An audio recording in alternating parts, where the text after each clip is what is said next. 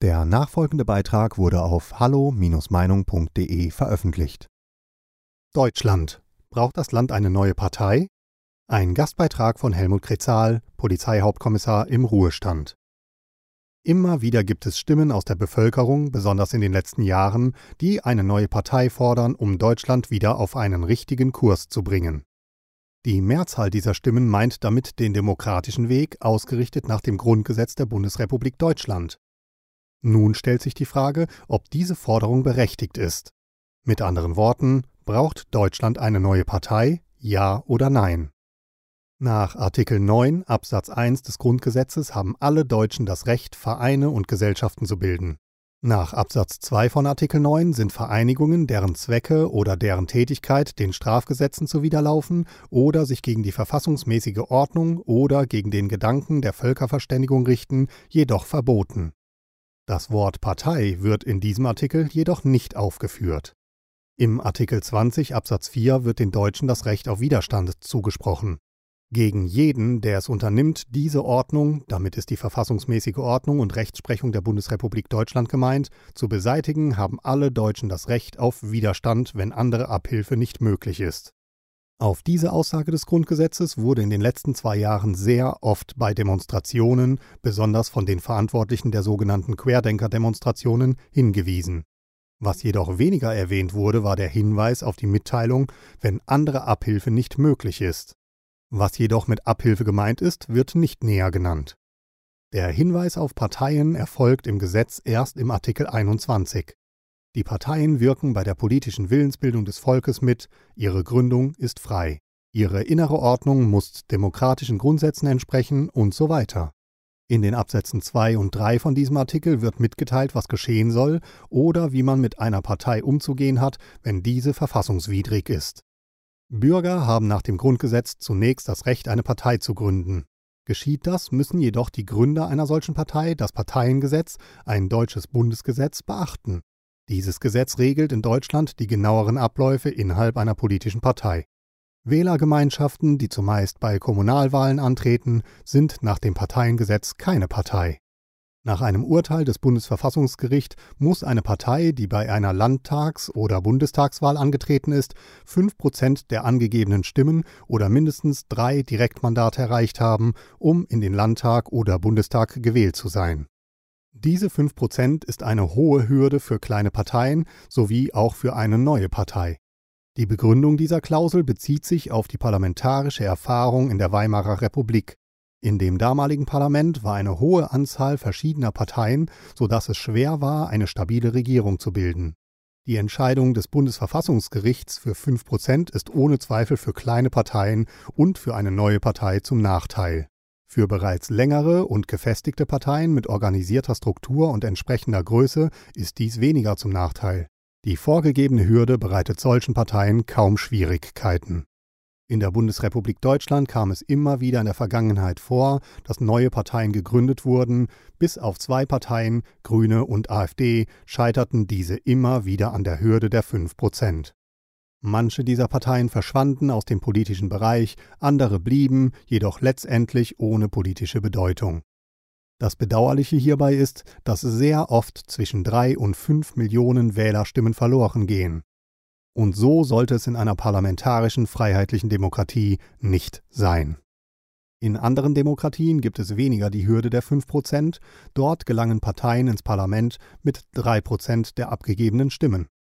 Im letzten Jahr, im Monat Januar, schloss ich mich in meiner Wohngemeinde einer Bürgerbewegung an. Mein Motiv, sich der Bürgerbewegung anzuschließen, war das Erkennen, dass man in Deutschland von einer freiheitlichen Demokratie auf eine kontrollierende Demokratie zusteuert und Artikel 1 des Grundgesetzes, die Würde des Menschen ist unantastbar, auf die Seite stellt. Bevor ich mich anschloss, habe ich jedoch die Bürgerbewegung beobachtet und meine Beobachtung ergab, dass unter den Personen weder Nazis im Sinne der NSDAP, ebenso auch keine modernen Nazis, keine Rechtsradikale und auch keine Reichsbürger waren. In der regionalen Berichterstattung erfolgten auch diesbezüglich keine Hinweise. Es wurde jedoch über andere Begriffe wie zum Beispiel Verwirrte, Leugner und Esoteriker die Bürgerbewegung ins Negative gestellt. Die Anliegen der Personen aus dieser Bürgerbewegung waren unterschiedlich, jedoch alle nachvollziehbar. Bei vielen ging es um ihre persönliche Freiheit und ihre Verantwortung für ihre Kinder.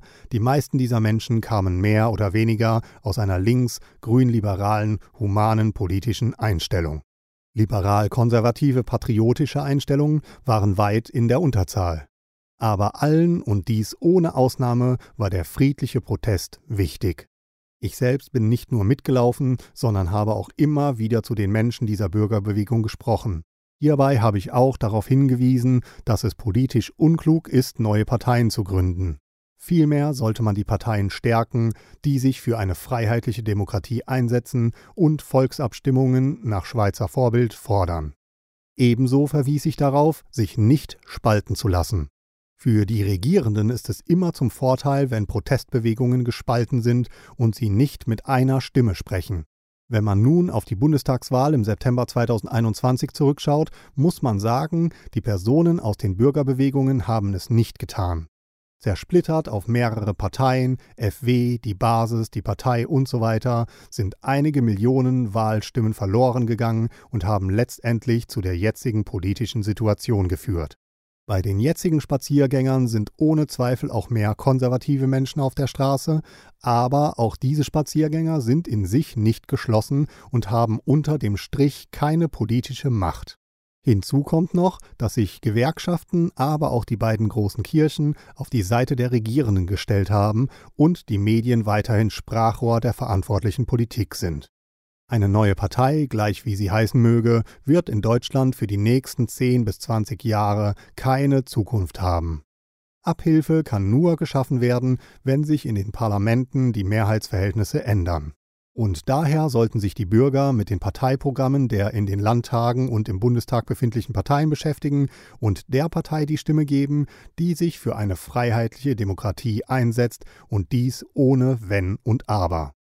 Jedem kritischen Bürger muss bewusst sein, dass die 5%-Klausel nicht geändert wird. Was er jedoch ändern kann, ist sein Wahlverhalten. Und die Macht der Straße? Nun, wenn diese Macht der Straße unter 10% der Bevölkerung bleibt, und sie ist im Moment weit darunter und erfährt hierbei auch keine Unterstützung durch Gewerkschaften und Kirchen, so beeindruckt dies die verantwortliche Politik nicht. Und daher wünsche ich den jetzigen Spaziergängern, dass sie weiterhin Zulauf bekommen und politisch mit einer Stimme sprechen. Aber es wird schwer sein. Des Weiteren ist es angebracht, die Oppositionspartei, die sich für Demokratie und Freiheit einsetzt, zu stärken. Denn in einer parlamentarischen Demokratie bestimmt im Parlament die Mehrheit. Und dies sollte der kritische Bürger nicht vergessen. Ebenso gilt es, die Medien nicht auszublenden waren in der alten Bundesrepublik Deutschland die Medien eine Säule der freiheitlichen Demokratie und haben sie die Regierenden mit kritischer Berichterstattung begleitet, so ist dies seit mehreren Jahren nicht mehr der Fall. Gewandelt zum Sprachrohr der verantwortlichen Politik erfolgt Kritik an der Regierung auf kleiner Sparflamme, vielmehr erfolgt Lob und Zustimmung für die kontrollierenden Maßnahmen der verantwortlichen Politik. Auffällig ist die negative Berichterstattung über die Opposition, besonders über die AfD. Daher sind die sozialen Medien wichtiger denn je. Aber auch hier darf man die Realität nicht ausblenden. Immer noch bezieht der größte Teil der Bevölkerung seine Kenntnisse aus den öffentlich-rechtlichen Medien. Und eine neue Partei würden die öffentlich-rechtlichen Medien ebenso ausblenden oder bei Möglichkeit ins negative Licht stellen, so wie dies in den letzten zwei Jahren mit der AfD geschehen ist. Bei diesem Beitrag handelt es sich um die Meinung des Verfassers. Hallo Meinung ist überparteilich und lässt einen offenen Austausch unterschiedlichster Meinungen aus dem breiten demokratischen Spektrum zu. Die Beiträge unserer Leser sind eine Meinung bei Hallo Meinung und geben nicht generell die Meinung von Peter Weber und Hallo Meinung wieder. Liebe Zuhörer, ohne Sie wäre unsere Arbeit nicht möglich. Alle Informationen zu unserer Kontoverbindung finden Sie im Begleittext. Herzlichen Dank für Ihre Unterstützung. Weitere Beiträge finden Sie auf hallo-meinung.de. Wir freuen uns auf Ihren Besuch.